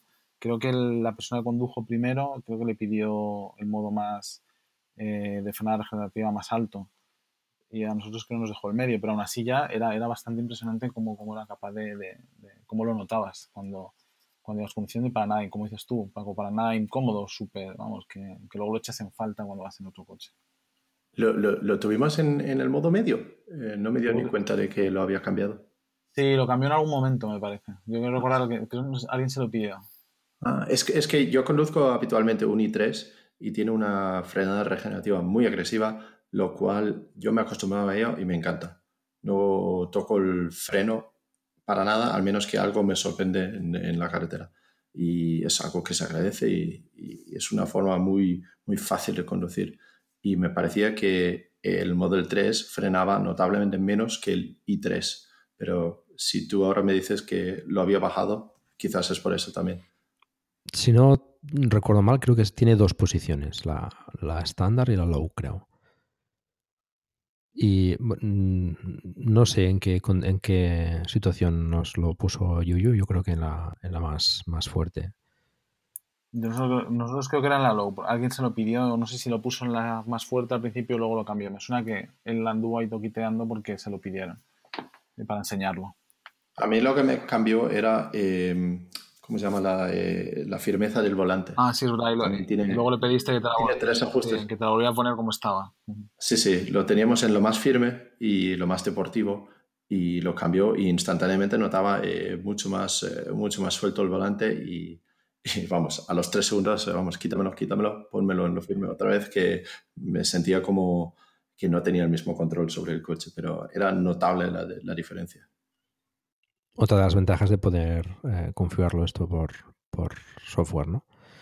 Eh, bueno, quizás otros coches también permita hacerlo, pero bueno, la, conjunción de todos estos factores pues eh, te permiten, y como decías, las de poder configurarlo para cada perfil diferente del coche, pues tu, tu, bueno, tu forma de conducir, ¿no? El, el, la firmeza del volante, los asientos, el, creep, por ejemplo, el modo este de que cuando levantes el, pie del freno pues ya avance el coche. Em, todas estas cosas eh, se puede, los, retrovisores, por supuesto, supongo que también otras opciones como la música, etcétera, pues esto es bastante, bastante cómodo. Y en un futuro próximo me imagino que eso, ese perfil eh, se puede almacenar en la nube y te puede seguir de coche en coche para que cuando tú entras en un Tesla Model 3 que no es ni el tuyo mismo, pues se ajusta todo a, eh, desde el asiento, el volante, espejos y la música que escuchas a, tus eh, preferencias. Sí, la verdad es que tenerlo lo tienen, único tienen que desarrollarlo. creo, creo que Tesla ya, ya ha hecho algún, algún manifiesto en ese sentido, ¿eh? de, que, de que el perfil subirá al cloud y, quedará almacenado en tu cuenta de, Tesla. Sí, sí. creo recordar también que, que, se comentó que la regeneración del, motor mm, en el i3, que es el que conduces las, eh, es más fuerte que en, el, caso del Model 3. Y creo que también es más suave que la del Model S y la del Model X. Em, no sé si, Iván, que lo probaste dos días después, te, te, dio sensación de diferencia en ese sentido. Sí, me dio algo más. Mm, yo me quedé con más fuerte la, de, la del 3. También es verdad que el 3 yo creo que le aceleré algo más pero me dio sensación como más fuerte la, la del 3. Quizás mi sensación, ¿eh? que yo tampoco soy un conductor habitual de coches eléctricos, etcétera. Pero sí me parecía la, es algo que me impresionó en la conducción del 3 era la regenerativa, que en el S quizá a lo mejor como venía de acabar de coger el 3 tampoco me resultó diferente. Bueno, el coche súper rápido también, eh, como comentaba, la aceleración es, eh, mm, es brutal. Mm, creo que son 5 5,2, ¿no? Lo que hace de 0 a 100. No, recuerdo ahora exactamente, pero bueno, está cerca del 5, los 5 segundos. Y eh, en el Zoe, siendo un coche con bastante menos caballos, eh, el i3, por ejemplo, creo que tiene bastantes más. Eh, la patada que te da el coche, digamos, cuando, cuando aceleras de golpe, pues es más brusca, digamos, ¿no? a mí me gustó y me sorprendió que en el Model 3 era, era progresiva, pero contundente, ¿no? Es bastante, bastante divertido de conducir. Nos comentó Yuyu que era notable que la aceleración a partir de aproximadamente 30 kilómetros por hora y adelante era mucho más fuerte que de 0 a 30, que él piensa que está limitado por software por parte de Tesla, porque hay una diferencia notable entre la aceleración antes y después de 30 por hora para hacerlo justamente progresivo, como, como dices tú. Y eh, y la especulación de Yuyu también era que es quizás algo que hacen por software para en un futuro eh, incorporar un modelo performance o de motor dual que tiene ya una acepción ya aún más, más importante. Vale, bueno, pues eh, es interesante. Mm, no sé, algo más a comentar en la conducción. El tema de la pantalla, por ejemplo, eh, yo enseguida me hice, me hice con él, no, no, no, no eché en falta en ningún momento el velocímetro detrás del volante. La pantalla pues te daba la información que necesitabas. Sí que me pareció que faltaba cierta información en la pantalla, como eh, pues la potencia que estás eh, usando, la que estás regenerando. Pues a mí eso me gusta verlo, por ejemplo, en el Zoe. Eh, ahí pues tenías una línea que te marcaba pues cierta progresión, pero no, no, tienes unos valores absolutos, ¿no? Igual que tampoco tienes unos consumos demasiado profundos, ¿no? Como en el Model S, ¿no? Eh, pero la conducción se hace súper cómoda. En ese sentido, no, no es una cosa que sí que es diferente, pero que no, la noté extraña o, difícil, ¿no? ¿Qué os pareció vosotros? Yo creo que no. Eh, eh, enseguida te haces con él, te da, te mucha confianza conducir el coche. el hecho de que, que decías, la aceleración era de 5,2 más o menos, de 0 a 100, y creo que oficialmente tiene unos 270, 280 caballos, pero creo que los números no, no hacen justicia a la sensación que te da al acelerar, porque siendo eléctrico y entregando la potencia desde cero revoluciones, pues, pues eh, la respuesta es muchísimo más rápida y da una sensación de, de un coche mucho más potente de lo que, de lo que realmente es. Y claro, esa es la, la sensación de, de, alegría que te da un, un coche así. Pero no solamente como sensación, también, también lo veo como algo práctico. Eh, entras en una glorieta con mucho tráfico o tienes que hacer un giro a la izquierda y, hay tráfico en ambas direcciones que tienes que cruzar, pues eh, es una ventaja bastante alta tener un, eléctrico que responde rápidamente. Eh, incluso mi mujer, que no le interesa para nada la deportividad de los coches, sí que agradece mucho conducir un eléctrico y le da mucho más confianza en, tomar decisiones de hacia dónde voy en una glorieta y en qué momento acelero. Y, eso es algo que se nota muchísimo con los eléctricos y mucho más en el, en el Model 3.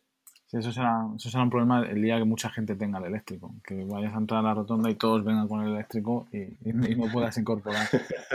Pero sí, la verdad para eso se nota. Yo con eso de la deportividad del eléctrico también, detrás lo pasé un poco mal porque eh, yo no estoy acostumbrado a ir detrás y además con esos acelerones se me revolvió un poco el estómago de, de la velocidad que, que, que, es capaz de, de, generar. Además era la persona, como decía Lars, la persona que condujo primero ya tenía como experiencia y es que le iba a pegar acelerones cada dos por tres. Y, se notaba, se notaba, detrás se mm. notaba bastante. Bueno, es importante saber que tienes la potencia ahí para cuando, cuando la necesitas. Sí. Sí. Eh, yo, eh, bueno, tenemos la, eh, la reserva del Model 3 y yo siempre he tenido la, la, idea de esperar al motor dual y a ver si el, el, banco está de acuerdo. Me gustaría tener el motor dual, pero después de, después de probar este, el, el long range con el motor único atrás, no sé si se puede justificar simplemente por la deportividad ir a por el, de motor dual, porque me parecía ya sobrado de potencia y sobrado de, deportividad eh, el, long range de motor individual. Hmm. Sí, sí, porque además el, long range es un poquito más, eh, más eh, rápido que, el, que la, batería estándar.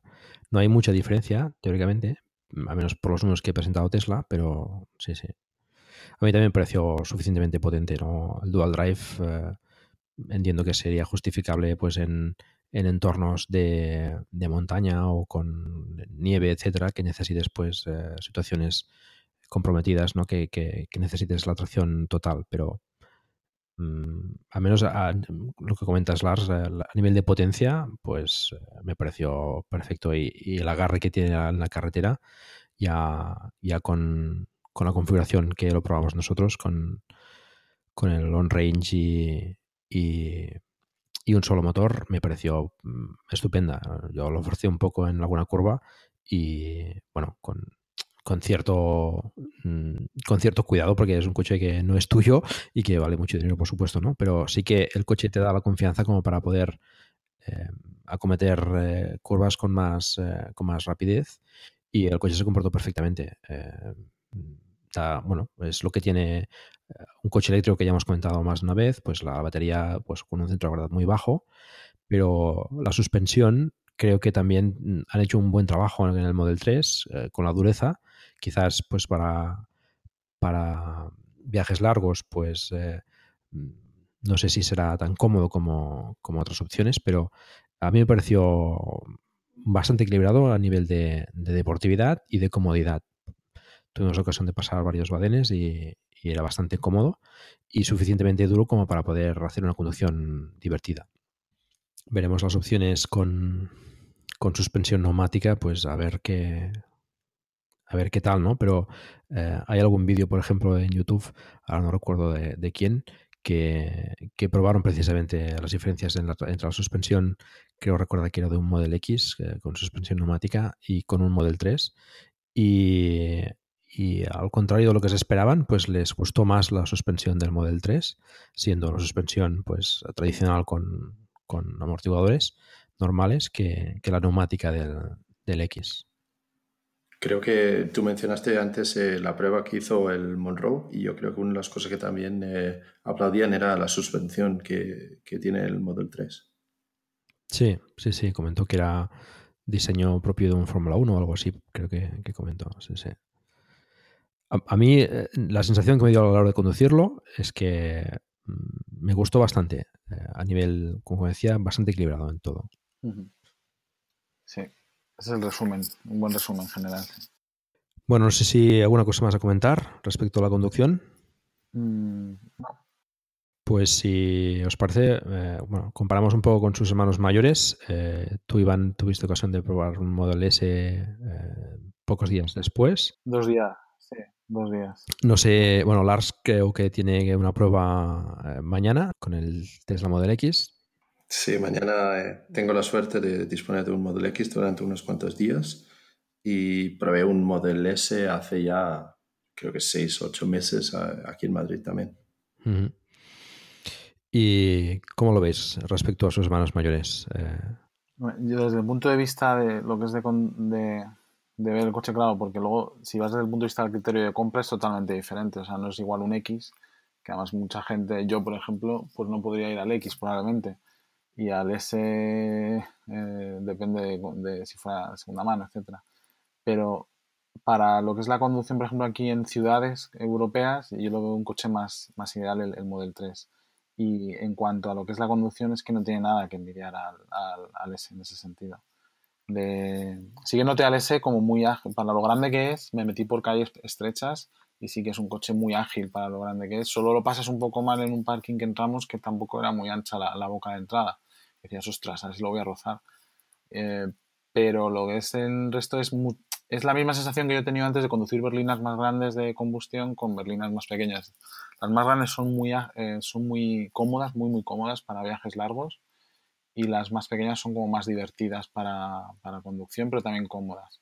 No al nivel de comodidad de una berlina más grande, pero yo he visto esa misma sensación de diferencia. Y luego lo que he comentado antes en el interior, ahora después de haberlos visto, me gusta muchísimo más el interior del, del, del, 3 que del S. Ya no por eh, mini, el minimalismo de cómo está, sino está, el nivel determinado que tiene y la, la, el detalle.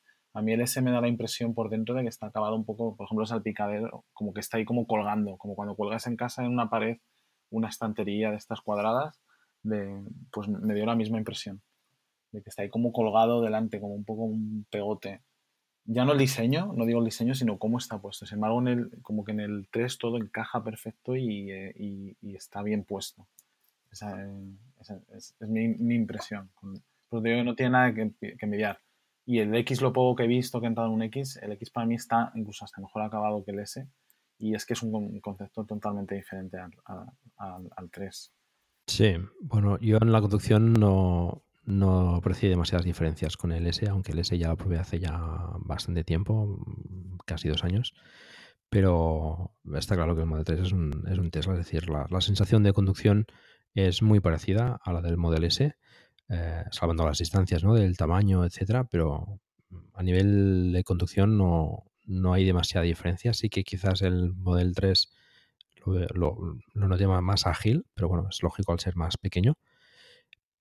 Y a nivel pues de, de otras eh, prestaciones como tamaño, maletero o plazas, pues evidentemente el X eh, tiene, tiene sus ventajas. Y el Model S, pues también, ¿no? A la hora de tener pues, más, más, más tamaño detrás, del maletero, etcétera. Pero vamos, que el Model 3, pues es, es claramente un, un, buen contendiente eh, respecto a, arrebatar bastantes ventas, ¿no? Al, al, Model S y al Model X, yo creo. Quizás no tanto al Model X porque son gamas muy diferentes, pero, pero sí que puede arrebatar bastantes ventas al Model S. Sí, yo lo comentaba el otro día. Hay tanta gente que hoy en día se compra un Audi A4, un Serie 3, un Mercedes clase C, un Lexus IS, que es ahí donde, donde encuentran su clientela futura, creo, más que el Model S o, el Model X. Yo creo que el concepto del Model S, como comentó Iván, es un poco distinto, es más una, es una berlina señorial eh, y, sí que encuentro también la conducción del Model 3 más ágil y, quizás incluso más dinámica. Ahora, después de haber visto los, ajustes de eh, la firmeza del volante, quizás es difícil comparar si no has tenido el coche eh, varios días y lo has probado con varios ajustes, porque la verdad es que los cambios en el software y los ajustes determinan mucho cómo es el estilo de conducción de cada coche. Pero coincido con Iván que el Model S parecía hasta más tranquilo, incluso siendo más potente, parecía más tranquilo que el, el, Model 3. Sí, sí. Bueno, ya nos explicarás eh, con las pruebas del Model X a ver qué, qué tal te, te parece la diferencia. Os, os vais a hartar de vídeos. Muy bien. Eso es lo que queremos, que nos lo enseñes bien, bien enseñado. Muy bien. Eh, comparándolo después del Model 3 con, otros vehículos eléctricos, eh, el Model 3, eh, bueno, pues está en una gama ya eh, diferente a lo que podría ser, por ejemplo, el Zoe, el, Leaf o el, i3 a nivel de tamaño, etcétera. Em, competiría quizás con, el, con el Ampera E, eh, que no hemos tenido ocasión de, verlo mucho aquí en Europa, pero bueno, no sé si alguno de vosotros ha tenido ocasión de verlo en directo. Yo no, no, no, no. Yo tampoco. bueno, sería un poco quizás el, contendiente eh, más directo de momento eh, hasta que salgan pues eh, los próximos vehículos eléctricos de pues de Volkswagen o de Mercedes o de, o de BMW, em, que veremos ¿no? cuando lo saquen pero en ese sentido creo que el Model 3, se va hablando un poco a distancia con el, con el S y con el X que también están en, otra liga. Con el resto de vehículos eléctricos, pues creo que hay bastante diferencia, ¿no? A, nivel de, tamaño, de diseño y de, prestaciones. Yo creo que juega en una liga completamente distinta a, lo que son. Bueno, hay, hay, como tres gamas, ¿no? Está el X y S, luego está el Model 3 y luego está Leaf, Zoe, Ionic y incluso el i3 que tenemos nosotros, que también es un, coche mucho más limitado que, que, el Model 3. El Model 3, al tener acceso a los, los superchargers y sea un coche realmente práctico, que nosotros como familia, por ejemplo, podemos contemplar a tenerlo como coche único o como coche principal, donde, donde es mucho más difícil, según tu uso, hacerlo con un Zoe o con un Leaf o con un i3 incluso. Eh, ya para mí, y solamente por eso ya el, el Model 3 juega en una liga completamente distinta ya luego entras y, es, es, un coche mucho más grande, mucho más práctico y, y además es, dinámico en la conducción. Para, mí, en conclusión, no, no, lo puedo apenas comparar con los temas eléctricos. Y, eso lo digo sin, que tenemos en el garaje aquí un i3 que en precio es casi eh, comparable al, al Model 3 y veo que si Tesla consigue hacer una producción suficientemente alta como para satisfacer el mercado, pues va a forzar a, los Leafs, los Zoe, los Ionic y los i3 a bajar notablemente en precio porque si no les va a comer todo el mercado. Sí, yo opino igual. O sea, no, ahora mismo en, si lo comparas con eléctrico, yo creo que no tienen. Su segmento, el, el Model 3 no tiene nada. Luego ya si lo comparas con el resto de coches, evidentemente sí. Ataca directamente al BMW Serie 3, al Audi A4, etcétera. Pero en eléctricos no están. Los demás, el Ioniq que se le podría, digamos, asemejar, ya está en otro escalón, porque igual que el Leaf, como ha dicho las, están en otro escalón. Y el, ah, por ejemplo, la Jaguar, pues Jaguar lo ha metido también el D-Pace más en, el escalón de, arriba. Entonces, digamos, ahí está solo. Eh, al que yo sí que hablaba el otro día una persona de Tesla y que sí que lo veo es que quizá le, canibalice un poco a gente que estaba mirando a lo mejor un S75 de segunda mano, un S75 eh, de ocasión, de kilómetro cero, algo así, eh, sí que podría ir, eh, canibalizar un poco el, 3. Pero con el resto no tiene, con el resto eléctrico, digamos, no tiene, no tiene comparación. Y eso, yo los que he probado pocos, el Zoe a mí me impresionó bastante en positivo, me gustó muchísimo la amplitud interior, la conducción, dentro de los acabados que son más sencillos, a mí me gustó muchísimo. Hmm, pero es un coche más, más urbano. Sí, es más urbano, por El Model 3, como decía Lars, pues es un coche ya más para como, un coche único. Sí, sí. yo me he encontrado en esa situación porque yo desde llevo como un año o dos buscando coches hasta al final me decidí por el 3. Yo necesito, yo ahora mismo solo tengo un coche en la familia y aspiro solo a tener uno porque me, eh, y el 3, digamos, si quieres coche único ya te tienes que ir a un S y a lo mejor se me va de precio o de tamaño y digo, pues el 3 es el coche que sí realmente quizá pueda, pueda tener como coche único. Porque a mí mi intención es tener, es tener coche único. O sea, no. Incluso, ya estoy eh, meditando incluso el no tener coche. Es otra opción, pero bueno, ya son debates aparte. Hmm.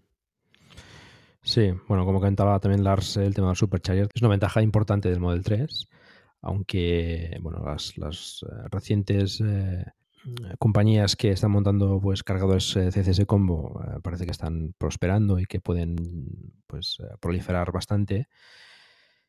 El acceso al supercharger hoy en día es, la única manera de, de poder viajar de forma correcta, ¿no? que se puede viajar. Eh, yo, yo, de hecho, estaba demostrando que se puede viajar sin, sin los superchargers porque aquí en Europa no, no tiene acceso a ellos. el, el, Model 3 americano no tiene un conector diferente, propietario. Y, y bueno, pues ha tenido bastantes problemas a la hora de, de, cargar, ¿no? Eh, sobre todo en la parte sur de España, pues eh, se quejaba que, que, había, problemas a la hora de, conseguir acceso a cargadores y cuando los había muchas veces no funcionaban, ¿no? Esto es, una, es un problema que, existe hoy en día en, la movilidad eléctrica y que hay que mejorar. Pero bueno, el CCS Combo promete ser un, buen, buen conector para, hacer cargas rápidas y poder viajar eh, por Europa. Veremos a ver qué conector nos traerá el Model 3 aquí. Yo creo que será más bien Meneques, pero bueno, espero que, que, pueda ser CCS Combo, aunque por la puerta, por el espacio que vi en el conector, no sé si, si cabría bien ahí un CCS Combo. No sé si las tuviste, tu, tu i3 tiene ya CCS Combo o era pues, con Meneques solo. solamente con Meneques y era más con, solamente con carga lenta. Este, el coche es de 2015. Eh, y no tiene, no tiene ningún tipo de carga rápida. Lo cual para nosotros, para el uso que le demos, eh, no es un problema. Es, el coche sirve perfectamente para, para lo que usamos. Eh, pero ojalá que vengan más redes de carga de CSS Combo, vamos. Sí, sería, yo creo que sería ideal para el Model 3 poder montar CSS Combo, poder cargar en los superchargers solo con el conector Meneques a, alta velocidad, pero tener la posibilidad de cargar a, a 100 o 150 kilovatios con el CCS Combo. Esto daría, daría bastante más, eh, más facilidad de carga y de viajar, pero bueno, veremos. En todo caso, con los superchargers, pues como comentábamos, es una ventaja eh, absolutamente eh, importante y, a bastante distancia del resto de, vehículos ¿no? que, no, no, tienen acceso a este esos cargadores que están muy estratégicamente eh, situados. En España, pues eh, todavía faltan algunos, pero la verdad es que últimamente se han puesto, bastante las pilas y, bueno, está prácticamente todo el territorio cubierto mm, o, casi cubierto con los que han de abrir eh, próximamente y eso también es una ventaja ¿no? a la hora de poder acceder al coche no solamente el hecho de que tienen estaciones por toda España, yo creo que también es importante destacar que los superchargers tienen 6, 8, 10, 12 puntos de carga por estación, lo cual significa que si vas ahí eh, no estás garantizado, pero hay muy buenas posibilidades de que hay una estación libre para ti. En cambio, te vas a un, un o otro donde hay una estación de carga y suerte. Si a ver si está alguien cargando, pues, pues no puedes cargar tú a la vez. Y eso creo que es muy distinto también. Sí, es que ahora mismo es un elemento bastante diferenciador. Y además, otro el otro diferenciador además es la capacidad de la batería, porque uno podría haber hecho lo que ha hecho si tampoco tuviera los 500 kilómetros casi que ha podido dar. También es verdad que ha ido a veces a 95 kilómetros hora, pero ha logrado sacarle 500. eso no los hace casi ni mi diésel ya, o sea, los 500 kilómetros de, autonomía. Sí, sí, es una autonomía que ya que, que da para viajar bastante. Sí, sí. Bueno, pues entonces para acabar, em, conclusiones. Eh, supongo que, eh, pues como hemos comentado, todos tenemos reserva. Después de ver y probar el coche, ¿se confirma la intención de comprar el Model 3 o, no? Vamos, indudablemente. Vamos, lo ha reafirmado 100%. Eh, vamos, sin duda. Yo también, lo que pasa es que sigo, yo sigo con mis dudas. Es tanto tiempo para, al final, para pensar que te da para pensar muchas cosas. Y yo hasta ahora no me había gastado tanto dinero en el coche, porque yo estimo que está alrededor, o sea, si coges la, configuración que tenía UU, que es la que a mí me gustaría, con el long range, con premium no quería, pero después de verlo dices, ostras, pues sí, pues el premium. Y yo estimo que será de 55.000 euros más o menos, con IVA incluido. Entre 55 y quizás 60, y eso ya para mí es un precio alto. Pero bueno, si hay buena financiación y todo, entonces es lo que estoy dando vueltas y claro, de aquí al año que viene que se estima que llegará, que nos llegará el correo para configurar, primavera del año que viene, pueden pasar muchas cosas también. En el sentido de te puedes quedar sin trabajo, de, pero bueno, eso te pasaría igual en cualquier otra situación. Pero sí, después de verlo es como dice, me echo la manta a la cabeza y, lo compro porque yo sigo pensando que cuando la gente que va a comprar un, como decía Lars, que le va a hacer competencia a la gente que va a comprar un BMW Serie 3 o va a comprar una 4 y lo vean o lo empiezan a ver por la calle, un amigo les hable de que lo tienen, se sienten, lo ah, pues tiene 500 kilómetros, ah, pues puedo hacerle 400 reales, ah, pues puedo cargar, puedo ir a la playa a Valencia y cargar a la mitad y parar, o sea, va a cambiar, va, a ser un, no hasta, está muy mal enfocado desde el punto de vista de decir que era un coche para el mass market, que en realidad no es para el público medio, porque es que, claro, es un coche, para mí sigue siendo un coche premium, en el sentido de que va a estar por encima de 40.000 euros. Sí, es un coche caro. Es un coche caro, pero en España se ven muchos coches caros, muchas empresas dan a sus empleados eh, coche por encima de 40.000 euros, pues mucha gente se lo va, se lo va a pensar. Y es, el problema es que sea, lo que decía también antes Lars, la clave será capaz Tesla también de, de asumir esa producción, porque una vez que atiendan a las reservas, yo creo que eso va a crecer, va a crecer bastante la, las peticiones de, este coche.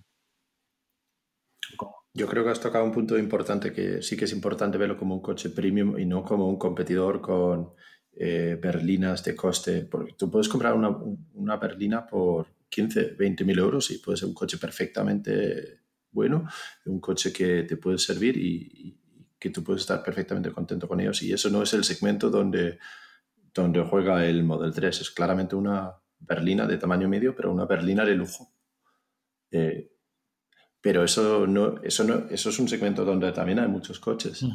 y tú vas a compararlo con un BMW, un Lexus, un Mercedes, un Audi, eh, un, un, Jaguar o otras marcas que hacen berlinas eh, de tamaño medio, pero de lujo, pues vas a encontrarte precios parecidos.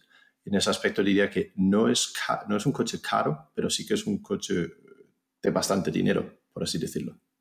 No es caro dentro de su segmento y si, luego miras lo que vas a ahorrar en, eh, gasolina o en combustible y, en, en, mantenimiento, pues a lo largo quizás te puede incluso salir económico, pero claro, no es un coche para masas, para todo el mundo, obviamente no satisface a, todas las necesidades. Ahí todavía necesitamos unos eléctricos de una autonomía larga una autonomía de esos 500 kilómetros, de recarga rápida y de un precio de adquisición de más bien 20, 25 mil euros y eso todavía no es el Model 3. No, no, no sé si Tesla producirá un vehículo más barato que el Model 3. Ahora mismo yo creo que no tiene. Al final, todos estos vehículos tienes menos margen y tienes que producir más para conseguir eh, el beneficio. Y yo creo que no tiene mismo la capacidad de, bueno, es evidente que no tiene la capacidad de hacerlo. O sea, necesitaría, necesitaría más fábricas. Yo, eh, yo sí que podría, eh, apostaría de que algún día veremos un, Tesla de un precio eh, por debajo del Model 3. Sí, estoy consciente de que a, pesar de lo que dicen ahora, de que no tienen intención de, hacer un, un, coche a menos coste que un Model 3 porque piensan que en el futuro será la movilidad a través del Tesla Network. Eh, no, no, estoy yo tan seguro de que si eso es el futuro o si, si todavía vamos a seguir siendo propietarios de nuestros propios coches. Pero creo que en caso de que el Tesla Network no está a la vuelta de la esquina, creo que Tesla sí que tiene la capacidad, quizás en, en cinco años aproximadamente, de realizar un coche con un coste eh, bastante o algo inferior a lo que tiene el Model 3. Eh, entiendo que no está en sus planes ahora mismo, pero también creo que es una empresa flexible que se adaptan a, las a la necesidad del mercado y, y creo que es posible que lo vemos en un futuro. Bueno, veremos. Eh, el tiempo nos lo dirá. Eh, también dependerá de cómo evolucione el mercado y de cómo respondan al Model 3 y a otros posibles vehículos que, vayan saliendo, ¿no? Con, de, Volkswagen, de, Audi, de, bueno, de, las marcas un poco más, más clásicas de, Renault o de... Bueno, Nissan también está eh, apostando muy fuerte por la movilidad eléctrica. Y, veremos. como decías, pues muy acertadamente creo que el Model 3 también reducirá los precios del resto de, vehículos porque, tendrán que ajustarse para, poder acceder mejor al público más eh, general y, el Model 3 pues eh, les podría tocar un poco la fibra en este sentido, ¿no? Pero veremos, eh, veremos qué tal, qué tal evoluciona el mercado y el Tesla Network y la conducción autónoma y, en fin, el, car sharing, ¿no? Ya Iván mismo ha comentado que, se planteaba incluso la posibilidad de, no tener coche, ¿no? De, pues entiendo que supongo utilizar el car sharing y, alquilar un coche en el caso de que necesites un viaje largo. Pues bueno, es una tendencia que, quizás más gente está, está contemplando cada vez más, ¿no? Sí, por eso, en el fondo, al final los fabricantes de toda la vida y los fabricantes en general de automóviles, yo creo que tienen que cambiar, un, tienen que ver un cambio de paradigma en el sentido. El otro día no sé dónde vi una encuesta que ya gente de menor de 35 años le hacían la encuesta, o no sé si eran más jóvenes, y decían que ya no se planteaban comprar un coche en el futuro. Entonces, hacia en eso yo creo que lo ha visto muy bien Tesla en el sentido de la Tesla Network hacia el futuro pero claro ese futuro cuándo va a ser en 15 años 20 en 5 no, no lo sabemos. Luego cada uno tiene sus motivaciones personales. Yo ahora mismo es que en el sentido, un coche me encanta y, y a ojos cerrados iría por el Model 3, pero claro, para en mi caso ahora lo casi no le haría kilómetros, es decir, es tener un coste ahí en el, en el garaje. Pero para la gente como Lars, que hace muchísimos kilómetros, vamos, es que casi hasta haría números por un Model S.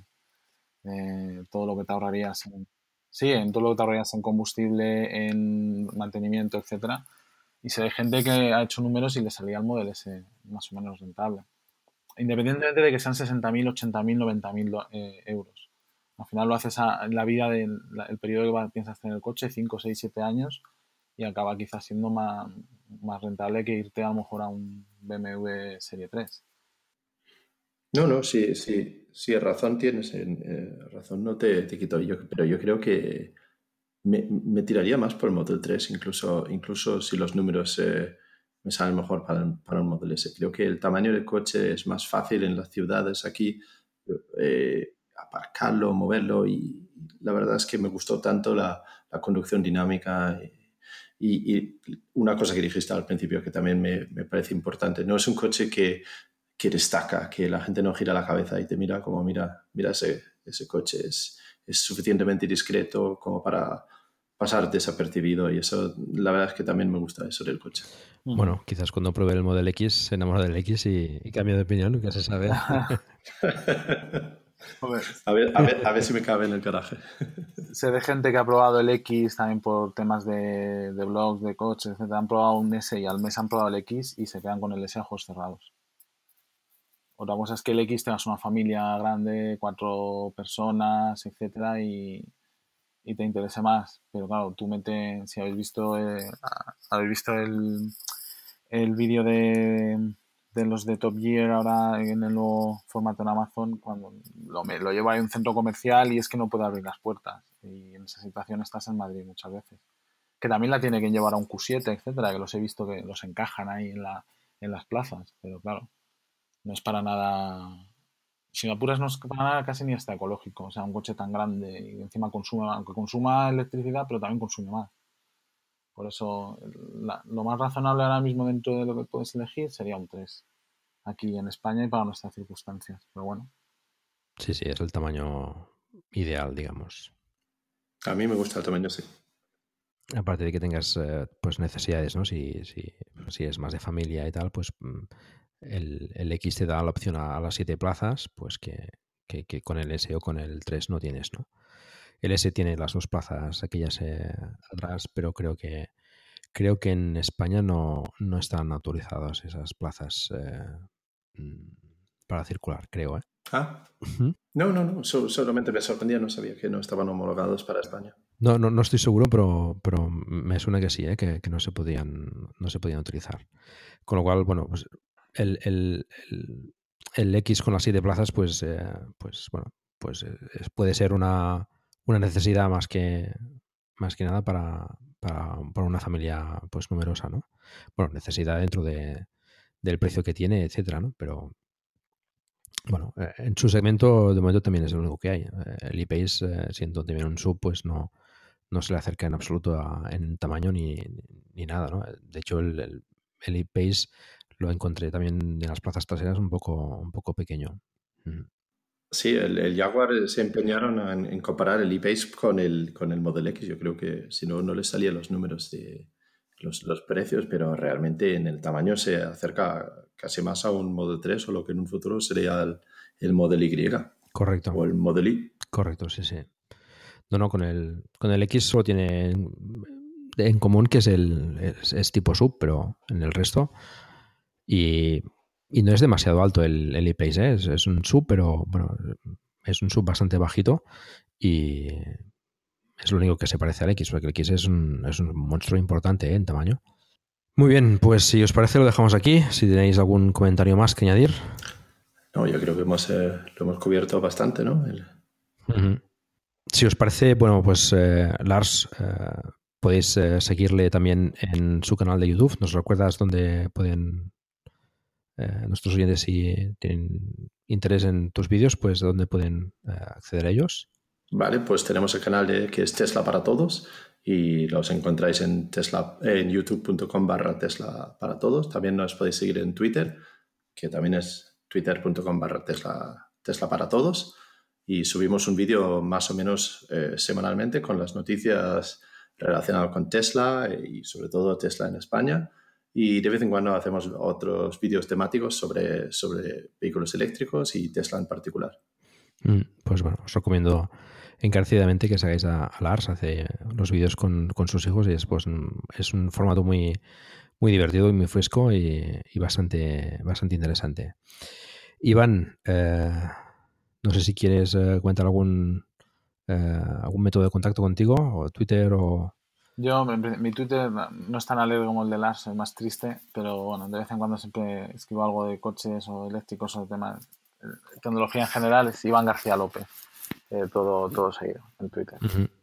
Y bueno, si, si sois eh, pues reservistas del Model 3, pues también nos podéis encontrar en el canal de Telegram que, que creaste tú, Iván, ¿no? Fuiste el creador del, grupo, ¿no? ¿no? Pero fue a raíz simplemente de que en el, foro del Club Tesla la gente decía, oye, ¿por no creamos un canal de Telegram? Y como estaba, tenía tiempo en ese momento, lo creé y ya está. Pero vamos, que estamos entre en el de Telegram, entre el, tuyo de, eh, de Plug Drive y y hay otro más de, reservistas y de Tesla en general. O sea que si los vamos descubriendo y nos vamos uniendo o los unimos, genial. Pero al final estamos casi todos en todos. Sí, sí, sí. Muy bien, pues eh, lo dejamos aquí, eso os parece, y bueno, ya nos eh, encontraremos más adelante, quizás cuando podamos eh, disfrutar del Model 3 y poder comparar pues ya sensaciones, esas sensaciones que hemos tenido iniciales con, con ya pues más experiencia con el coche y, a ver cómo va, cómo va luciendo y a ver si llega pronto a España. Eso es, ojalá. Y con pocos fallos. Exacto. Muy bien, pues venga, un saludo a todos. Un saludo. Un saludo, gracias. Gracias.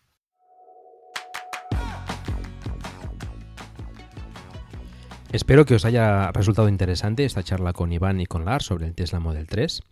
Y tal como comentábamos y ya sabéis, eh, tenemos un grupo de Telegram donde charlamos sobre el vehículo eléctrico y en el que os invito a participar. Encontrarás el enlace en la página del programa. Os sigo recordando que si disfrutáis de un vehículo eléctrico, me gustaría mucho que nos enviáis vuestros audios con vuestras impresiones y experiencias.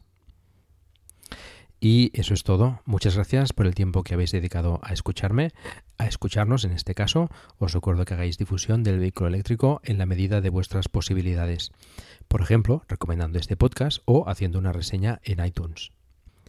Espero también vuestros comentarios en la página del programa en emilcar.fm barra plug and drive, se escribe plug and drive, donde también podréis encontrar los medios de contacto conmigo y conocer los otros podcasts de la red. En esta ocasión os recomiendo el podcast de preestreno presentado por Antonio Rentero, donde Antonio nos explica las últimas novedades en cuestión de películas y de series. No os lo perdáis. Un saludo y hasta pronto.